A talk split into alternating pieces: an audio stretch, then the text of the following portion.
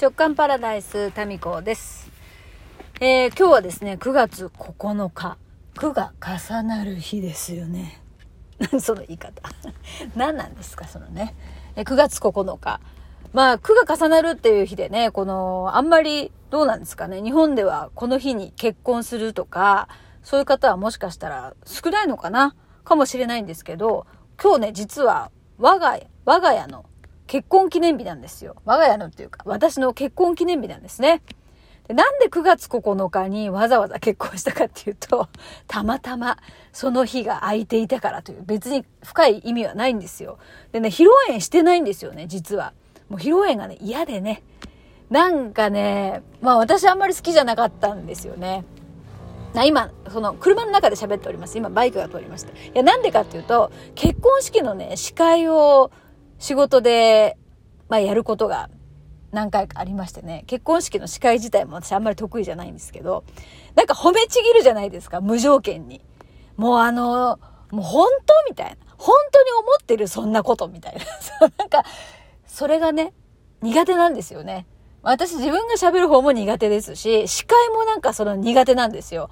もう、うっかりね、いや、あんたね、もう、もう、もういろいろあったじゃんみたいなことを言いたくなるわけですよ。私は知ってるよみたいな。二股かけてたよねみたいなさ、同時進行してたじゃんみたいな。そういうの言いたくなっちゃうわけですよ。だからまあ、知り合いの結婚式の司会なんていうのはもう本当に、まあある意味ね、おめでたいなと思いつつも、なんかちょっと褒めちぎったりするのがちょっと、あーえー、みたいな本音言いたい病がね、出ちゃうわけですよ。うん、まあ、単純にね、結婚式に自分がこう、呼ばれて参加するのは、まあ好きなんですけどね。あの場にいるのは。だけどなんかこうね、ちょっとね、こう褒めちぎられる立場っていうのも、なんかこうむずがゆいというかですね。それでやらなかったんですね。で、私もマスコミで仕事をしてましたし、で、夫もこの、あの、カンボジアとかでですね、医療活動をしてた NGO の代表で行ってたんですよ。だからそっち関係の人たちをどこまで呼ぶのかみたいなことで話が大きくなっていくのも、もうなんかちょっとね、めんどくさくなっちゃって。それで披露宴はしなかったんです。で、普通に、あの、ホテルのチャペルじゃなくて、本当の教会で結婚式を挙げて、で、その後、親戚だけで食事会をして、で、夜は友達主催のパーティーをしたんですね。ピアノ弾いてくれたりとか、えー、なんか、いろいろで、それぞれこう出し物があったりとかして、もう、それだったんですよ。でね、その結婚式のね、その食事会とかパーティーの写真を見ててね、背景にね、ちらっと写ってるものがあるんですよ。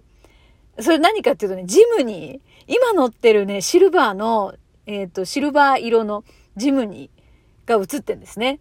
つまりね、この教会に行くときも、で、その場所移動するときもですね、当日、21年前の9月9日は、もうすでに今乗っているジムニーに乗ってたんですよ。ジムニーとの付き合いはね、そう考えると23年ぐらいかな。結婚の確か2年前に買ったんじゃないかな。長いよね。私もなんか一回こう、お付き合いが始まると長いっていうね。まあ大事にするんですよ、物を。物も人も。そう。だからジムニーも23年。まだ全然、へこたれてはなくないんだよ。へこたれてんだよ。もうなんかね、あの、窓を開けるさ、なんていうの、手動なんですよ。今、ポッてボタンを押したらさ、さーって下がったり上がったり自動じゃないですか。なんならもう鍵もさ、ピッて押したらね、外からでも閉まるじゃないですか。ジムニーは全部アナログなので、手動でこうくるくる回しながら窓をね、開けたり閉めたりするんですよ。で、このくるくる回すとこの取っ手はね、ないんですよね。だから、すごい力で、指の力を使ってね、もうやんなきゃいけない。じゃあ窓開けなくていいじゃないかと思うでしょ？そこまでしてエアコンつければいいじゃないかと思うじゃないですか。ところがどっこいあなた。ジムニーのね、エアコンは壊れてるんですね。もう、すごいよ、もう。灼熱地獄ですよ。もう、下手なサウナ行くよりもね、ジムニーに乗ってね、ちょっとそこまで行ったら滝汗ですよ。まあそんな感じで、えー、夫が職場に乗って行っております。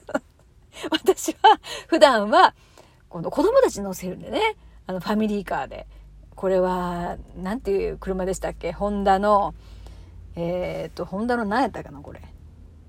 ホンダのな、なんちゃらっていう車ですよ。もうあんまし興味ないんですよ。なんかしょっちゅうね、そこら辺ぶつけたりとか、かすったりとかね、自分家の駐車場でよくね、こすったりしてましてね。えー、まあ別に、怪我がなければいいんじゃないみたいな感じで、えー、まあ、車に関してはそんなノリなんですね。えー、そして今日はもう結婚記念日ということで、まあ別に何するってわけじゃないんですけど、いつも以上にですね、ご飯作るのがめんどくさいわけですよ。普通あれだね、結婚記念日だから今日は頑張って作っちゃおう、ハート、みたいになるのかな。いやもう結婚記念日ぐらいもう休ませろ、みたいな。そんな感じで、今ね、この近くにある、あの、中華料理専門店に来まして、で、オードブルを頼んだんです。で子供たちが餃子食べたいっていうもんで。で、頼んで、で、20分ぐらいね、待っててくださいって言われたんで、20分間こうやって車の中で待ってるんですね。だいたい私ね、夕飯食べないんですよ。夕飯食べないのを始めてどのぐらいかな ?3 週間ぐらいかな一回ね、途中でやっぱ3食食べた方がいいかなと思って、一回1週間ぐらい食べたんだよね。だから1ヶ月ぐらいかな、もう。1ヶ月ぐらい前から夕飯食べないのやってて、でも途中1週間ぐらいは食べたんですよね。そしたらやっぱり胃が重たいんですよ。夕飯抜く方が私には合ってると思って、すごい胃が軽くてね、よく眠れる気がする。まあ食べてもね、眠れ、眠れますけど、食べない方がより、なんかすっきりするんですよ、朝起きてね。でも夜食べない。夜食べないのに夕飯作るのって、なんかね、嫌なんですよ。なんか、自分が食べたいものを今まで作ってたんだけど、自分食べないんだったらもう、あんたたちどうにかしてっていう気になるんですよね。だからまあ自分がお昼を食べる時に夕飯の部分を一緒にまとめて作ったりするんですけど、今日はちょっとね、そのタイミングを逃したんですよ。それで、まあ今日はこのね、オードブルを頼んでということなんです。はい。しかしまあ、ちょっと最近結婚で思い出したけど、あの、JK 塾のね、グループ内で面白い投稿があって、その方はまだね、独身なんですよ。独身なんですけど、あの、結婚を考えてるその彼とね、イベントごとに対する熱量の違いで、イラッとくるっていう投稿があったんですよ。面白くないですか？そしてね、むっちゃ共感なんですよ。で、彼女の方は、子供の頃からね、お祝い事とか、誕生日とか、まあそういうイベントごとは家族で楽しむっていう、そういうね、習慣があるそうなんですよ。で、一方、この男性、お相手の方のお家はね、あんまりそういうこう、何かお祝い事をね、家でするっていう習慣がない家庭なんですって。そうなるとどうなるかっていうと、当然、その、例えば彼女の誕生日とかも、そんなにその、何かね、サプライズ的なことを考えてみようとか、何かイベントごとみたいなことをやろうみたいな発想にはならないですよね。で、そこで、その温度差っていうので、すごい悲しくなりの、悲しい出発の怒り爆発しのってわかるよね。だから怒りのもとはさ、期待値裏切られる寂しさなわけよ。で、これね、学んでいくとだんだん期待しなくなっていって、でね、もうその、そもそも自分が何を望んでたかとかもわかんなくなるっていうのが途中一回挟まっての21年なんですけども、あの、そうそう。だからイベントごとに対するこの家庭のね、温度差っていうのがありますね。あるよ、あるよ。もう、本当に。これだから結婚とか、その一緒に住むようになって、最初にトラブルになったりする、初歩段階にこの案件って入ってくるかな。あとは、あの、エアコンとか暖房の、もう本当のこう体感的な温度の違いでバトルね。えー、もう本当付き合ってるうちだけよ。寒いなら、寒いなら、もうちょっと温度上げようかとかっていうのも、そのうち無言でさ、見てないうちにさ、温度上げたり下げたりするからね。まあ、それうちだけですか？そういうのがありましたね。うん。でもなんか強い方が生き残ってですね。なんか今うちでは私の温度に合わせるみたいになってて、だんだん慣れてくるね。うん。で、まあ、ヨッシの方、夫の方はですね、だんだんその涼しさにも慣れてきて、ますね。寒がりなんですよ、異常に。異常に。本当に。そんな寒がりと、まあ、変温動物かってね、よくね、よく新婚の頃ね、言ってましたね。全然、あの、私そんなにむちゃくちゃガンガンね、冷やしたりする方じゃないんですよ。夏でもね、26度とか7度ですよ。その、設定温度が。それで寒いとかって言ったらもう変温動物ってなるでしょ。そういうところから始まり。で、イベントごとの温度差。私誕生日ね、忘れられましたからね。てか忘れられたんじゃないんだよ。忘れられたらまだいいの。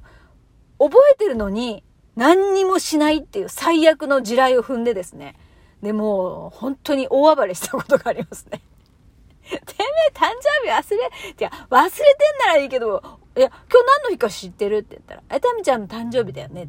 でなんかアクションはみたいな。